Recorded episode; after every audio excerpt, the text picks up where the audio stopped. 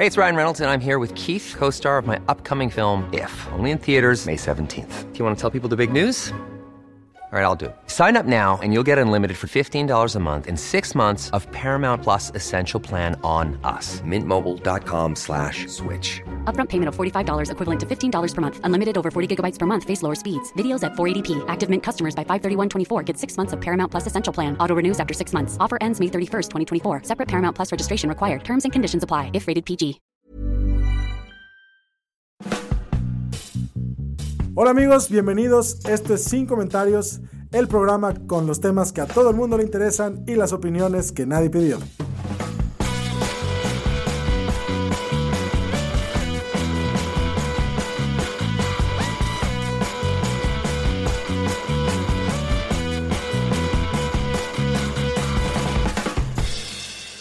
Bienvenidos y bienvenidas y bienvenidas todos a Sin Comentarios, el espacio donde los, las les TikTokers que censuran vienen a hablar libremente, Lalo. ¿Cómo te sientes ser parte de esta comunidad de la cual ni siquiera participas, güey? Llevo un pinche año insistiéndote que vayas a. TikTok y nada. Te voy, a, te voy a explicar una cosa, Fernanda. Cada vez que intento grabar un TikTok, eh, me da lo que se llama el fruncimiento anal. Es un padecimiento que ocurre en nueve de cada diez personas que se enfrentan a una cámara. Este, y lo he intentado, pero no lo he logrado. Entonces, estoy muy contento de formar parte de la comunidad, con tener este, eh, pláticas con ellos. Espero en algún momento, dentro de este mes de febrero, por fin subir un video que, que le aporte algo al Internet. Gracias. Y hablando de personas que le aportan a esta comunidad y que creo que han sufrido censura, tengo a nada más y nada menos que una invitada especial. Lea Rivas, ¿cómo estás? Hola, muy bien, muchísimas gracias, la verdad, em, contenta de tener esta espacio para hablar, espero que sin censuras, porque TikTok, la verdad, se pone muy sensible con los temas de los que se hablan, espero aquí no sea así, de verdad. No, para nada. Sí somos sensibles, pero no te vamos a censurar. O sea, sí, muy, muy sensibles. somos. No, no somos tan sensibles, creo. Pero te damos la solo- bienvenida. ajá, ¿Tú, sí, ¿tú eres sensible? a la cafeína, nada más. Sí, Sí, me pongo bien loco. sí es cierto, sí es cierto. Y yo, yo, yo sí me como un bote entero de Nutella, como ya ha pasado previamente, colapso horriblemente y Oh eso my es real en este programa. Exacto. Pero a, a quienes no la conozcan, Lea Rivas es eh, una mujer trans, esto es importante por el tema que vamos a tocar ahorita, pero también es psicóloga y es activista, hace activismo en estas plataformas sociales y decidí invitarla a este programa para que nos sensibilice un poco sobre muchas cosas que están sucediendo en México y yo creo que en el mundo eh, para, para esto de la comunidad trans y sobre todo para enseñarnos a ser mejores aliadas, aliados y aliades. Entonces, eh, bienvenida Lea, estamos encantadas y encantados de escucharte. ¿Cuál, Y cuál es tu, ¿Cuál es tu arroba, Lea? eh, allá no dicen arrobas, creo que es puro username. O, sí dicen ¿Cuál es tu user? Sí, bueno, en TikTok es arroba leabeldam. Ajá, porque Fernanda tiene una regla que ya rompió, que dice que tú no te llamas como en la vida real, te llamas como en la red social. Y hoy Sí. le ha valido chorizo. Bueno, es que está como Lea arriba su nombre y luego es Lea Beldam. Ah, ok, ok, ok. Sí, es Sí. que mi cuenta original era Lea Rivas hasta que TikTok decidió este, pues eliminarme mi cuenta principal, entonces ahora queda Lea la Exacto. Yo sí le estoy llamando por su cuenta original, güey. Soy así de The Original Cast. Haz lo que quieras, haz lo que quieras, Fernanda. Ahora, uno de los primeros así TikToks que vi tuyo y que me impactó fue del, de la transfobia y el clasismo. De esto del ser mujer no es un sentimiento. ¿Puedes explicarnos a veces cómo este tema de, de usar esa frase puede llegar a ser sumamente clasista?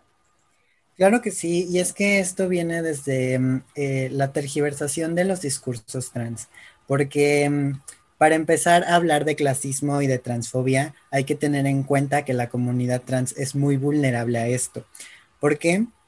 Porque en un total de población en México, más del 80% de las personas trans no tienen acceso a educación pública.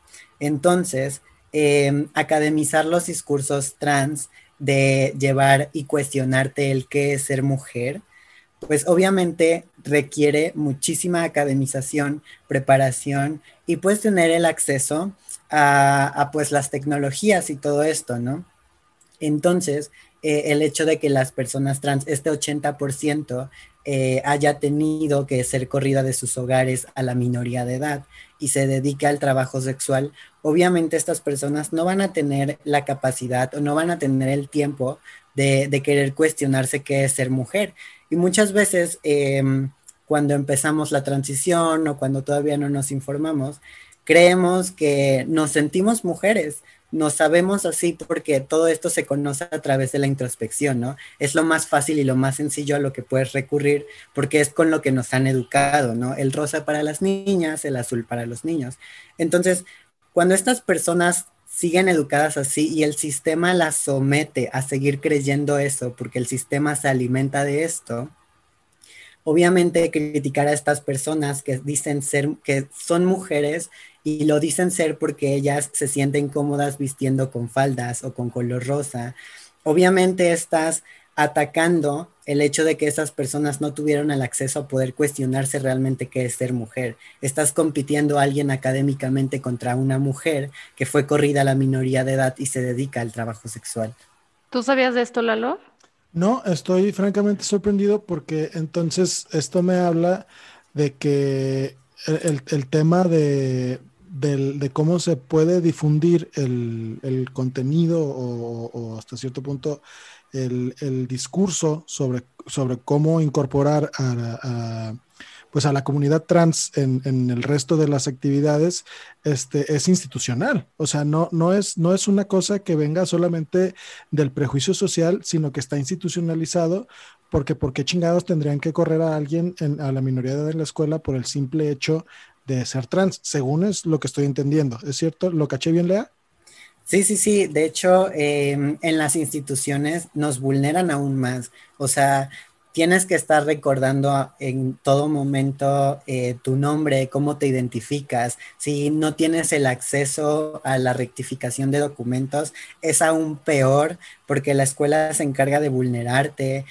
Eh, los compañeros que hacen el bullying aún más pesado, bueno, la vida para las personas trans en las instituciones es bastante, bastante pesado, que tienes la opción de, seguir siendo vulnerable en la, dentro de la institución o huir de ahí. Y, aquí es donde viene un tema muy interesante que es el tema de la ley trans, ¿no? Eh, creo que esto afecta. ¿Qué es exactamente la ley trans? Bueno, la ley ley trans lo único que busca es que las personas trans tengamos un acceso más fácil a la rectificación de documentación oficial. Es decir, ahorita actualmente para rectificar tus documentos tienes que acudir a un juez, tienes que abrir un amparo, tienes que esperar entre tres o cuatro años para que tu documentación oficial sea válida, o sea, que tu documento diga eh, tu nombre con el que te identificas y el género pues con el que te identificas igual, ¿no? Esto, la ley de identidad trans lo que va a hacer va a ser facilitar el acceso a un cambio de documentación, lo cual es solamente de un paso, donde nada más llevas em, la carta que, donde dices que vas a cambiar tu, tu acta de nacimiento y ya, o sea, no vas a necesitar ni abrir un amparo ni ir a juicio, porque pues sería legal, ¿no? Lea, ¿sabes en qué parte del, proceso legislativo va, esta ley? Y, si es solo en la región en la que vives, en el estado en el que vives. No, la ley trans está este, mandando a nivel nacional, porque la ley de identidad trans solamente está eh, legislada en Ciudad de México. En Ciudad de México es donde se te facilita y es por eso que a, la Ciudad de México le llaman la ciudad trans o la ciudad de los cambios, porque es la ciudad que nos facilita muchísimo este proceso, pero se está buscando aún a nivel nacional, o sea, ya que sea a nivel nacional. Ah, perdón, perdón, es que ahí tiene retos además, porque luego tiene que ver con la edad. Entonces, si volvemos al problema de que si tú eres menor de edad y estás sufriendo toda esta violencia, en muchos estados y a nivel federal se proponen, pero luego también, tipo Jalisco me parece que es el único estado que reconoce el derecho a la identidad autopercibida sin requisitos de edad, que, que luego vamos a, traer a alguien a hablar de esto. Pero entonces imagínate, eso también es un obstáculo, o sea, no nada más es que te pueda reconocer, sino también eso, ese momento de la edad en la que estás, que vienen bueno, luego se viene a torcer el discurso, por dónde va y todo. Sí, lo, lo que pasa es que ahí hay dos temas legales que son importantes. El primero es que este, la, la cosa cuando la Corte ya se manifestó sobre la inconstitucionalidad, en este caso, por ejemplo, de reconocer las identidades este, de, de, las personas trans, eh, de, de, pronto, aunque ya haya una declaratoria de inconstitucionalidad, aunque de pronto los, los congresos estén viendo que, que pues ya está más que estudiado el tema, les da culísimo, no culo, les da culísimo entrarle a estos temas, porque qué va a decir la señora este, de Providencia de que su diputado anda promoviendo estas, este tipo de, este, este tipo de acciones progresistas en, en, torno al tema, y hay, hay Nainita con perder el, vo el voto. Y la otra es eh, lo relacionado con la edad, y eso tiene que ver con una cuestión de la este, de, del ejercicio de los derechos. Legalmente, el menor de edad depende de sus papás para, para tener este, este tipo de reconocimientos ante la ley. Entonces, ya no solo te estás enfrentando con la institución, te estás enfrentando con, con tu familia. Y Kailea nos podrá explicar que precisamente esta es una de las broncas, o sea, a las y los hombres trans los están corriendo de sus casas porque sus familias los y las rechazan a otro nivel y ese es uno de los problemas que encontramos a, muchas mujeres y hombres trans que tienen que, eh, se ven orilladas a la prostitución precisamente porque en su familia no tienen el apoyo, ¿sabes? O sea, es que ni siquiera es el apoyo, porque a veces chance, tipo, mis papás no me aprobaban, pero me tenían en su casa, ¿sabes? Sí, o sea, claro. pero acá es, te vas a la chingada, o sea, ya no eres mi hija, o sea, que mi hija, no eres mi hijo, ¿no? Porque es la agresión, ni siquiera voy a reconocer tu género, ya no existes, para mí estás fuera. Y eso está bien, cabrón. Sí, de hecho, eh, yo en todas estas problemáticas siempre veo bastante adultocentrismo, porque eh, el hecho de pensar que las infancias, les adolescentes, no pueden tener la capacidad de reconocerse y autopercibirse, que digo, es totalmente absurdo creer que una persona te puede conocer más que tú misma o tú misma, porque digo, a final de cuentas sí no es posible conocerte al 100% a ti misma, pero el hecho de que sepas cómo te identificas y el hecho de, de saber cómo eh, te autopercibes, cómo quieres que te trate la gente, no es algo que solamente las adultas, les adultos podemos hacer. Los infantes, las infancias también lo reconocen y es por eso que se divide esta, esta lucha por la ley de las infancias trans y la ley de identidades trans, ¿no? Pero aún así yo siento que es bastante, bastante adulto, adultocentrista creer que las infancias no pueden eh, autorreconocerse y autopercibirse. Está, fíjate que esa es otra cosa bien interesante, Lalo, que yo no había considerado hasta que entré a TikTok el adultocentrismo. ¿Tú, tú, tú habías escuchado de esto previo a? Eh, no en este contexto, definitivamente. Está, está, bien cabrón que es algo uh -huh. que me encanta esta plataforma que así, o sea, no voy a decir la diferencia de edad entre Lea y yo porque sería faltarme al respeto a mí misma. 45 años es la diferencia, yo se las digo, amigos. Pero está muy cabrona y yo vengo a aprender de ella. Ahora, otro de los puntos que mencionaste, Lalo, que son claves, es que imagínate, a ver, los gobiernos ahorita están tomando ciertas posturas ante ciertos temas a huevos, ¿sabes? Porque están viendo que las feministas no nos quedamos calladas, salimos, marchamos, exigimos, etcétera, etcétera. Entonces tenemos a los políticos y a las políticas, porque también hay muchas que se autodenominan feministas, pero son más misóginas que la mierda, las tenemos con los huevos en las manos porque estamos diciendo, mira cuántas somos, que eso no quiere decir que les importamos como personas, pero es mira cuántos votos ah, representamos. por supuesto, es el, el, cochino número. Exacto. Y cuántas morritas ahorita, porque, a ver, yo me acuerdo cuando hice mi video de saliendo del closet como feminista, que me da cringe, ni siquiera lo he revisado, o sea, es de hace muchos años, que era, te estoy diciendo, en un periodo de seis años, decirse feminista era como pecado, ¿sabes? O sea, güey, ¿cómo te vas a reconocer como feminista? Que hasta hace tres años todavía que propuse aquí dentro de en Jalisco con varias comediantes que les dije, Ay, vamos a hacer un pedo donde hagamos comedia y, el, y tata y las morras, y me dijeron, güey, yo me alejo del, del término feminista. En, entonces, hemos ganado momentum, hemos ganado como que fuerza y todo, como para poder empezar a exigir derechos, y luego sucede lo que pasó en Toluca, donde las feministas, eh, y que ya vimos esto con Fresatánica, que no les vamos a dar el placer de decirles feministas, vamos a decir mujeres transfóbicas que se apropian del feminismo, van y usan esta fuerza y este momentum que tenemos nosotras para decir no. ¿O qué dijeron exactamente? ¿Qué sucedió en Toluca? Explícanos tú mejor. Pues ahí se estaba eh, hablando sobre la ley de identidades trans y tres colectivas de feministas radicales, o vamos a llamarlas personas transfóbicas, porque es lo que es, no podemos llamarla de, llamarlas de otra forma, eh, fueron a manifestarse ahí, rompieron cristales, hicieron eh, pintas como lo que se hace en cualquier marcha feminista o protesta, y este, pusieron, escribieron que las mujeres no tenían pene y que nosotras estábamos borrando a las mujeres biológicas y que era muy, muy, muy triste que apenas las mujeres estaban teniendo voz y estaban teniendo como la luz en, el feminismo las mujeres y que las mujeres trans quisiéramos quitárselos. Y eso a mí me, me, pesa porque siento que es una, una postura de ver los derechos como un recurso limitado, ¿sabes? Así como, hay 100 puntos de derechos como los videojuegos, hay 100 puntos de derechos como los distribuimos, ¿no? Entonces, si este grupo tiene derechos, me los va a quitar a mí. Creo que esa es una visión un poco limitada en vez de decir, a ver, un grupo puede exigir derechos por ellas y ellos, y eso no quiere decir que tu lucha deje de ser válida o se le pueda como que quitar protagonismo o quitar eh, relevancia. Y eso, eso fue lo que a mí me llamó la atención, que decía, tantos años luchando por el aborto para que ahora le demos esto a las mujeres. Y es como, ¿qué tiene, o sea, qué tiene que ver esto una cosa con la otra, sabes? Es lo que legalmente no entiendo, Lalo. Hay, hay, hay una cosa, Fernanda, que se llama la universalidad de los derechos humanos, que es lo que estás planteando. Eh, esto significa que los derechos deben ser para todos en la misma intensidad a todos. Si, si yo, este, como, como, como persona cis, ¿eh? Si se me, ¿eh? Mira, ya estás aprendiendo, Estoy bien orgullosa de ti. Un aplauso.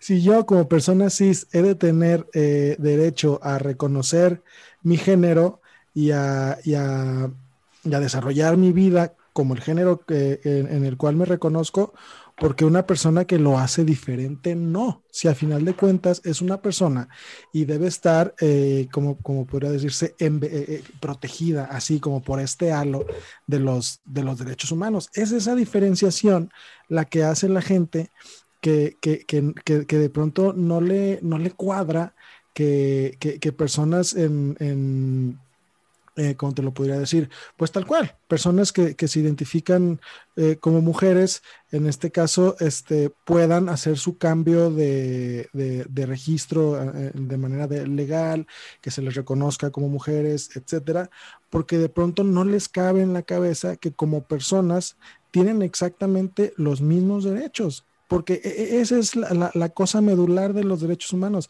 que le tocan a todos en la misma intensidad. Entonces, este, a mí sí se me hace una franca estupidez porque además es violentísimo decir, bueno, al menos a mí me parece violentísimo que digan, bueno, es que solo eh, las mujeres que tenemos vaginas tenemos derecho a, opinar sobre este tema. Este, y, y, por qué chingados, eh, y por qué chingados la otra parte no. ¿No? O sea, este, y creo que tiene que ver con la cosa importantísima que, dijo Lea y que me parece a mí fundamental es la manera en cómo uno se reconoce debería ser suficiente para el reconocimiento, valga la redundancia, de los derechos. Punto. y, que luego vienen argumentos, ¿no? Es que, ay, entonces cualquiera se va a reconocer como eh, mujer para poder entrar a los baños de mujeres y, y que además siempre, o sea, ni hay creatividad, ¿no? Siempre ese es el caso que se plantea. Y es como... usarlo para la cochinada. Ah, o sea... porque están estúpidos y enfermos. Es, y es, que, o sea, son, cosas bien, o sea, bien lamentables, porque digo, si ocupáramos un, un, ejemplo negativo de cualquier población, a fin de cuentas todas las personas seríamos malas y todas las personas seríamos, porque si hablamos de la población trans en específico, sí, hay personas trans que han resultado ser violentadoras, pero hablando de feminismo, hay mujeres que resultan ser violentadoras y no por eso todas las mujeres somos violentadoras, no por eso todas las personas trans tenemos la misma em, intención de, violentar a las mujeres, de, querer meternos en sus espacios y querer arruinarlas, porque digo, a fin de cuentas las personas trans a nivel mundial formamos el 1% de la población mundial, ¿no? Como ese 1%, si lo dividimos entre mujeres y hombres trans, que seríamos como el 0.05 de la población mundial, vamos a, borrar a la mitad de población mundial. O sea, y, lo, que yo siempre planteo es, ¿con cuántas mujeres trans trabajas? ¿O con cuántas eh, mujeres trans estudias? ¿O con cuántas mujeres trans eh, tienes contacto? porque digo, a fin de cuentas las mujeres trans estamos invisibilizadas, estamos siendo excluidas de todos los espacios públicos, espacios públicos. Espacios públicos y cosas tan básicas como, bueno, no sé si te ha tocado el reto, pero por ejemplo un seguro de vida, un seguro de vida, un seguro de médico. O sea, hasta esas cosas que son súper básicas es, se vuelven como impensables. Darte de alta en el SAT cuando eres una, una persona transgénero, luego ahí también ahí nos educas y decimos mal un término, pero se vuelve una osadía, güey. O sea, un, un el, el, proceso legal más sencillo que puede haber para una persona es lo de darte de alta en el SAT, porque si el gobierno quiere cobrar en chinga, ¿no? Así de, güey, eso hay que facilitarlo. Ah, pero si eres una mujer o hombre trans, uff, Así que, o sea, primero que exista Dios y seguro que te bendiga, ¿no? O sea, que te vaya bien. sí, claro. Se vuelve un rollo muy cabrón y aquí es donde también quisiera preguntarte, ¿cómo de repente nosotras, porque yo ahorita sí veo mucha, mucha batalla en, redes sociales eh, entre la comunidad de feministas y aquellas que se autoproclaman feministas para ejercer violencia y que están dando un mal nombre al al feminismo radical, que repito, vayan a ver el episodio con Fresatánica, porque la forma en la que se tenía que decir de la mejor manera posible se hizo por Fresatánica y ahora sí que ahí está la lección aprendida. Veo que está esta discusión y de repente yo sí como feminista, sí me frustra porque dices, güey, esta, esta violencia está surgiendo de un movimiento al que yo apoyo, con el que yo marcho, en el que convocan estas morras y yo participo, y yo siento que no me puedo quedar callada cuando veo que las están violentando. Pero también de repente me sorprende que a veces yo digo algo que tú también dices y mi cuenta tiene, o sea, mi video tiene 10 mil personas de alcance y el tuyo mil. Y digo, guay, o sea, ¿y cómo puedo yo ser una aliada y no protagonista en esta batalla? Fíjate que es bien complicado aquí porque a las personas no les gusta escuchar a las personas trans, les conviene mejor escuchar a las personas cis o no trans que a nosotras mismas. Y es que ahí voy cuando hablo de que nos roban nuestros propios discursos. Cualquier persona, o sea, no importa si son aliadas o no, porque a las personas trans cuando hablamos eh, de política, de feminismo, de transactivismo, em, nos quitan los espacios, o sea, no les conviene realmente que las personas trans hablemos de nuestras realidades y porque es, y es más fácil ver que le aplaudan a un aliado o a una aliada que a las personas que sufren esas violencias, ¿no? Es, es, bien triste y la verdad yo no he podido lograr esa forma de que eh, se escuchen los discursos de las personas trans y que se escuchen los de los aliados y las aliadas, porque digo, a fin de cuentas, em, la, voz, la voz sirve, ¿no? Que se amplíe el mensaje, digo, es lo importante, pero igual a las personas trans nos siguen invisibilizando aunque no quieran y no, encuentro una forma de que esto se acabe, porque de verdad las personas trans hablamos de nuestras realidades y nuestras violencias y nos silencian, pero las personas cis y no trans hablan de esto para criticarnos o para apoyarnos y les aplauden. Y es que creo que esto viene desde la misma comunidad trans, que prefieren apoyar a personas que se dicen aliadas o aliades y este, hablan a favor de nosotras que hablar y escuchar a las personas que viven estas violencias.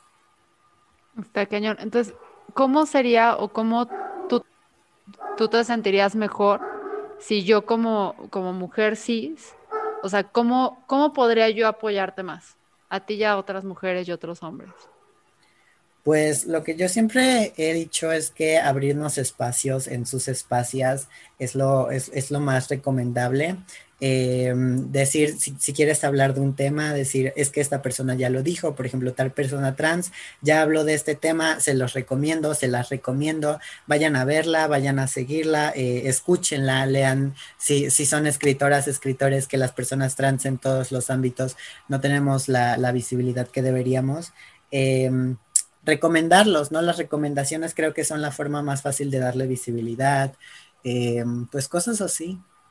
Ahora, hay algo que me ha encantado que tú has hablado de la diferencia entre el transfeminismo y el transactivismo. ¿Qué onda ahí que todavía estoy como medio perdida? Sí, em, e, es, no es tan complicado. El transactivismo ah, y no el es tan complicado, Fernando, es que tú eres rubia estúpida. No me retes, no me retes. no, no, no, no, a ver, explícamelo como, como si fuera una rubia oxigenada que así soy. Sin burlarme de las rubias naturales o las que deciden mi camino. No más estoy justificando mi estupidez en, mi, en el estereotipo porque me conviene y por objetivos cómicos. el transactivismo y el transfeminismo eh, nacen en las calles, como cualquier activismo, y estos se diferencian porque el transactivismo lucha por todas las identidades trans, es decir, este va a priorizar todas las identidades trans binarias y no binarias. Y el transfeminismo empezó a hablar de las identidades binarias, porque cuando nace el transfeminismo todavía no había tanta relevancia dentro de las identidades trans no binarias. Entonces... perdón, te quiero interrumpir un segundo porque antes de que prosigamos, es el, es el momento en el que te das cuenta qué tan cavernícola soy. Explícame, por favor, qué es esto de binarias y no binarias. sí, está bien, es lo que somos. Bueno, eh, el colonialismo creó el binarismo patriarcal, es decir, eh, hombre y mujer, el binarismo femenino y masculino. El no binario es aquellos que salen de estos, este, de estos dos, que serían las personas no binarias, que son a género, género fluido y otras identidades más que siento que no me corresponde hablar porque yo no soy una persona no binaria pero son estas identidades que no entran en el binarismo patriarcal que es hombre y mujer. Y, luego a ver si conseguimos a alguien que venga a hablar, pero por ejemplo, y no vamos a entrar precisamente porque no nos toca Lalo, pero creo que también ahí entran les mushes, ¿no? Dentro de este no binarismo, que luego, luego cuando te pones a hablar de, de las comunidades trans, voltean y te dicen, ah, si las mushes son mujeres trans, y volteas y dices, no, compa, es mucho más profundo de lo que tú crees. Una cosa muchísimo más compleja. Sí, claro. Entonces, perdón, perdón por interrumpirte si, si quisieras proseguir, por favor. Gracias. Sí, entonces de esos, en eso se diferencian el transfeminismo y el transactivismo, que el transactivismo lucha por todas las identidades transbinarias y no binarias, y el transfeminismo pone eh, a la luz los discursos de las mujeres trans, de los hombres trans y sus experiencias, y cómo éstas los hacen sujetos de los feminismos, no solamente del transfeminismo en sí, sino de muchos feminismos, porque... Eh, hay que las experiencias que vivimos como mujeres y como hombres trans no solamente se reducen al hecho de ser trans, sino que las mujeres trans vivimos violencia por ser mujeres y no específicamente por ser mujeres trans, sino por ser mujeres o por tener el cispassing, que es este, este privilegio o esta forma en la que las personas trans asemejan más la apariencia de una persona cis, es decir, encajan en el estereotipo y no aparentan para las personas cis el que son trans, ¿no? Sí. ¿Tú has escuchado esto del cispassing, Lalo? Eh, no, eh, la verdad, si yo lo hubiera oído fuera de contexto, pensé, pensaría que era algo para entrar rápido a los juegos en Disneylandia.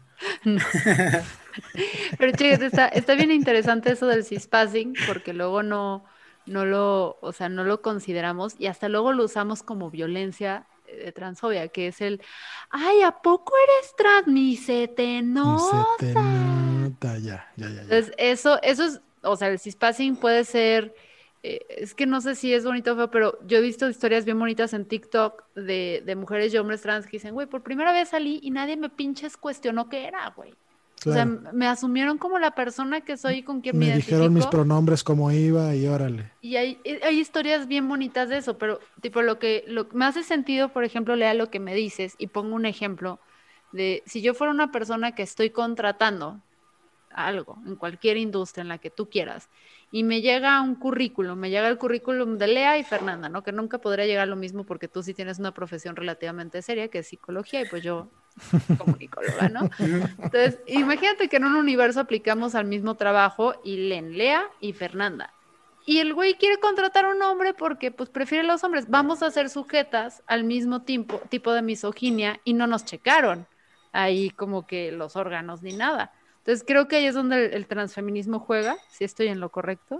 Sí, sí, sí. De hecho, en estas violencias de ser visible como mujeres, ¿no? O sea, de cómo nos lee la sociedad también como mujeres y cómo nos violenta por ellos.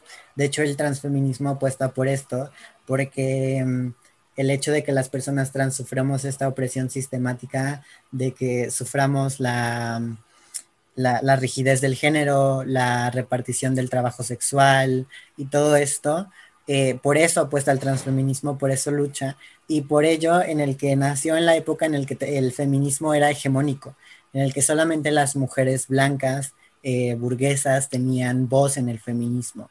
Entonces, lo que decía el transfeminismo es, ¿sabes qué? Las mujeres racializadas, las mujeres este, lesbianas, las bisexuales, las mujeres trans, también sufrimos violencia, y no solo por ser mujeres, sino por otras eh, distinciones que vienen del ser mujer.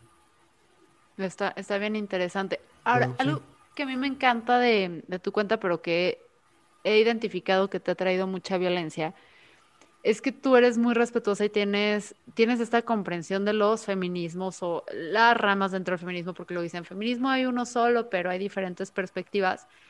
Y tú me acuerdo que hiciste una vez donde tú respetas el, o sea, las separatistas, ¿no? Las feministas separatistas, y, y como que no entras en, en, batallas con de que a huevo vamos a entrar al feminismo radical, sino que, o sea, dices, a ver, el sujeto político del feminismo radical son las mujeres y lo identifican así, y chido, ¿no? Como que tienes esta cabeza bien fría, bien fría de ver las cosas, no sé cómo lo haces, yo soy cabeza caliente, pero luego salieron a decirte transfóbica. What the fuck con eso?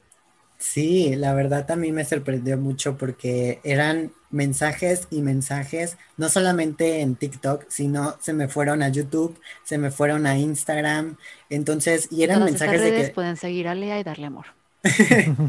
me, decían transfóbica y me amenazaban por haber dicho eso, o sea, y es que hay algo que no tenemos en cuenta muchas personas que estamos dentro del activismo, que hay que respetar mucho las teorías de los feminismos, y es que el feminismo es bien, bien complejo. Y cuando hablamos de sujetos políticos, en algún punto estamos excluyendo a unas personas, pero es que este sujeto nace la teoría, la forma de teorizar y politizar con las experiencias de las distintas mujeres que existimos, porque volvemos, el feminismo no es hegemónico, todas las mujeres tenemos una realidad distinta, una forma de politizar distinta, de ahí nace el lesbofeminismo, de ahí nace el afrofeminismo, de ahí nace este, el ecofeminismo que trae apuesta a otras realidades. Entonces, cuando hablamos de feminismo radical y mujeres trans es algo bien tergiversable, ¿no? Porque igual la forma en la que se ha tergiversado el feminismo radical, la forma en la que tergiversan los discursos trans. Entonces, respetar este separatismo y no entrar en problemáticas creo que es lo que hace la diferencia también, porque hay que recordar que la transfobia es una violencia patriarcal y repetir los discursos hegemónicos del patriarcado lo único que te hace es alimentar a este sistema. Entonces, yo, lo que yo siempre he dicho es, yo no voy a replicar las violencias patriarcales que esas personas vienen a ejercer contra mí. Digo, si estamos luchando contra este sistema, ¿por qué replicarlas? ¿Ves por qué te digo, Lalo, que como generación millennial valemos verga, güey, y deberían wey. darle ya el poder directamente no, a, mames, a, las wey. centennials? ¿Qué, qué locura. Yo a los 20 años veía eh, caricaturas. Ajá, yo, yo, veía qué tan profundo podía meterme el dedo a la nariz antes de sangrar, güey. O sea, yo, sí, yo, yo sigo 20, haciéndolo, o sea. Yo a los 20 años veía Los Padrinos Mágicos y apenas si leía las cosas que me daban en la escuela para, para pasar los exámenes. Pero está bien, qué, cabrón. Qué chulada, güey. Sí. Estas generaciones, cómo empiezan a tener esa, esa capacidad de análisis, porque, tipo, mi, y te platico, y mi experiencia con. Sea, yo con el feminismo radical y todo, aunque no, o sea, llegué a tener cosas donde sí aprendí de ellas y me fui como educando, me ayudaron a deconstruirme. Me acuerdo que la primera vez que brinqué fue cuando empecé a ver que había, y repito, que no eran las feministas radicales, ahí yo caí en el juego, donde le compré a, a, las personas transfóbicas que eran feministas radicales, donde decían las mujeres trans no son bienvenidas en el feminismo. Y ahí fue como vete a la chingada, como no, donde me prendí, este, porque es, no pertenecen al feminismo, pero de repente voltear y decir, ok, el sujeto político de acá es esto, y el es como, güey, yo no puedo ser, o sea, yo no puedo entrar al feminismo marxista, que luego vamos a tener ahí a, eh, a Enia. A Enia. Vamos a invitarla a esta reina, es otra morra, Lalo, que se me cae la baba con lo que le he aprendido. Todo lo que, todo lo que Memo no me pudo hacer entender de por qué el capitalismo es malo, esta morra en videos de un minuto me lo hace entender súper cabrón. Entonces, yo no puedo entrar en ese feminismo porque yo soy empresaria, este, busco generar, o sea, tengo una serie de factores que no me permiten. No puedo entrar este, al afrofeminismo, porque soy más blanca, que el muro de atrás es blanco y si se dan cuenta se ve un poco más oscuro que, mi color de piel. Entonces, puedo entenderlo, puedo empatizar, pero no puedo ser parte de. Sí, claro. Y eso se va a hacer muy cabrón que estas generaciones sí lo entiendan y tú y yo no. Oye, Lea, para, para, ir cerrando el episodio, porque aunque Ángel no está aquí, yo estoy seguro de que cuando, cuando vea la longitud de esta grabación le va a empezar a botar la vena de la frente. Este, cambiando un poquito de tema, cuéntanos, entendemos que eres psicóloga. Eh, ¿por, dónde le das? ¿A qué te dedicas en ese, en ese sentido? Fíjate que empecé por las conferencias. La verdad, yo este, estudié psicología no porque quería dar terapia, no por otra cosa, sino porque me junté con una colectiva que tenía varias psicólogas feministas y a mí me encantó muchísimo la idea de aportar desde el feminismo, desde la psicología, ¿no? Ellas decían que hacer, eh, feminismo en todos las espacios era como algo súper eh, en lo que podíamos aportar a las mujeres. Entonces, yo quise estudiar psicología para empezar a hablar de psicología feminista, porque cuando empiezas a estudiar psicología te das cuenta que toda la psicología está basada en una estructura capitalista, patriarcal, androcentrista, colonialista. Entonces, lo que apuesta a la psicología feminista es dejar todos estos sistemas y empezar a priorizar a las mujeres, o sea, hacer que las personas no sean funcionales para un sistema y que las mujeres no sean funcionales para los hombres. Ok, has, conectado entonces tu profesión por completo con, este, con este tema que, defiendes y que... Eh, Ojalá yo hubiera un psicólogo ahí que nos escucha, que solía ser parte de esto, que entienda que desde TikTok se puede hablar de la psicología de forma muy interesante. Del ya suéltalo del brazo, Ya sé, pero es que te extrañamos mucho. Pero está bien cabrón eso que dice Lea, porque sí es cierto, güey. Yo me acuerdo cuando, cuando entré en la crisis de qué quiero hacer con mi vida, que me llevaron mis papás al psicólogo Ahí te va Lalo lo que me dijo mi psicóloga, porque acababa yo de cortar con un novio con el que llevaba nueve años y medio andando, cortando y volviendo, y cortando y volviendo, güey, nueve años y medio. no sabía pues, que quería estudiar, güey, nada, güey. Y me acuerdo que esta psicóloga me dijo, y era la mejor de Guadalajara y todo el mundo la llevaban ahí. Me dijo, sí, vamos a arreglarte para que pongas tu vida en orden, pero pongas tu vida en orden, era sepas qué estudiar y palabras textuales. Era, creo que era como verano, empezaba el verano. Y para fin de año puedas tener un novio estable. Wow. Y yo. Era, sus metas. Así te iba, te iba a acomodar para que al final del año pudieras tener un novio estable. Y dentro de esta psicóloga, que es la perspectiva de género dentro de la psicología, lo importante también me dijo, porque yo salí que yo debía haber sido ingeniera pero como no era feto y no me abortaron, pues no, no. Entonces, yo tenía que ser ingeniera porque era donde todo indicaba para allá y me dijo, no, porque esa es una carrera de hombres. Entonces, el ah, siguiente que tenía tenía que ver más con lenguaje y todo eso. Entonces, déjenme decirles, ingenieros, que qué bueno que tuve una eh, psicóloga misógina, porque si no, hijos de su puta madre, estaría robándoles a todo su trabajo. este, pues muchas gracias, Lea, por venir acá. Ojalá y luego puedas venir, porque otra de las cosas que hablábamos en el, Behind, que también es, es transfobia, o sea, bueno, la transfobia la traemos bien interiorizada desde el momento donde, por ejemplo, es algo que yo he dicho que, no, estás, no estás educada y luego te refieres a, a las mujeres cis antes de entender el concepto cis, las mujeres normales que es súper y las mujeres normal. Y en esta ignorancia que vamos aprendiendo, yo lo llegué a decir, a las mujeres normales no con dolo, sino como en mi mente la normalidad era ser cis. Em, pero otra de las formas donde ejercemos violencia es que siempre que le abrimos el foro a una mujer trans, el tema central es el, o sea, es eh, que es mujer trans. Entonces yo espero que eventualmente, porque sé que aquí van a pasar varios hombres y mujeres trans y de la diversidad y no binarios, donde quizás este año todavía tengamos que tener estas conversaciones, porque es importante hablar de las mujeres trans en la psicología, en el periodismo y todo. Pero espero que en el 2022, este programa, ya cuando haya una invitada, ni se tenga que decir si es sí o no. Espero que ese es el objetivo de Sin Comentarios, pero este año va a ser un año de aprendizaje. Suena furiosamente la marcha de Zacatecas. Por favor, Angelina. Por favor, con la marcha de Zacatecas aquí. Lea, entonces, otra vez, ¿cómo te encontramos en redes? Y síganla en todas, porque luego me la banean, sobre todo en TikTok. TikTok, hijos de tu puta madre. Ya sé que estás revisando estos episodios porque me escribieron de TikTok para pedirme referencias, para ver si sí se animaban a hablar con nosotros. Entonces, antes de que te me baneen mi, así, mi reina otra vez en TikTok, ¿en qué otras plataformas te encontramos y cómo? En YouTube estoy como Lea Rivas, en Twitter igual y en Instagram igual como Lea-Rivas Z y en la vida está como una pinche diosa inalcanzable. Lea, gracias por estar aquí. Lalo, tú también gracias por venir a, platicar conmigo de estos temas. No, pues aquí estoy aprendiendo, amigos. Todos estamos aquí aprendiendo. Gracias, Lea. Yo soy Fernanda Dudet, esto fue Sin Comentarios.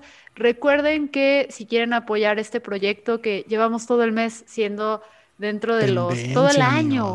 Hemos, todo el año hemos estado dentro de los top podcasts de Spotify como tendencia o como eh, de los top de noticias. Y, se, me llena, se me llena el corazón porque este año no he dicho un solo chiste de caca y no ha sido necesario, amigos, rebajar, rebajarme a ese nivel. Entonces, muchas gracias por apoyarnos. Recuerden que compartiendo esto ayudan muchísimo, pero si dos episodios a la semana no son suficientes, recuerden que tenemos el Behind the Podcast, donde hablamos de los chistes de caca de Lalo, Britney Spears, este, de la doctora Polo, que no es lo mismo que Judge Judy. Entonces vayan a Patreon y pueden apoyarnos con cantidades tan mínimas como el equivalente a una cerveza sol este, al mes, güey. es bastante bajo eso, Bastante bajo eso, muchachos. Entonces. Lea, antes de irnos, ¿algo que quieras tú promocionar? Pues nada más, eh, yo quería agradecerles por la espacia, por la voz, por todo, porque de verdad que siempre es una fortuna que a las personas trans nos tomen en cuenta, porque así como le dijo Fernanda, eh, a las personas trans no nos toman en cuenta si no es para hablar de que somos trans. Entonces, creo que el que toquemos muchísimos temas es como súper bien para mí. Entonces, de verdad, muchísimas gracias por la espacia y pues nada. Listo. Aquí voy a citar a Lupita por Morfín, que fue algo que me educó y se lo agradezco mucho. La voz ya la tienes, querida. Lo que estamos haciendo es facilitar el espacio porque tu voz merece ser escuchada y ojalá y puedas volver en el 2022 cuando ya estemos en el año donde ni siquiera tendremos que decir si eres trans o cis, hablar de más de psicología feminista. Entonces, gracias a ti por darme la confianza de venir a hablar. Abrazos. Muchísimas gracias. Chao.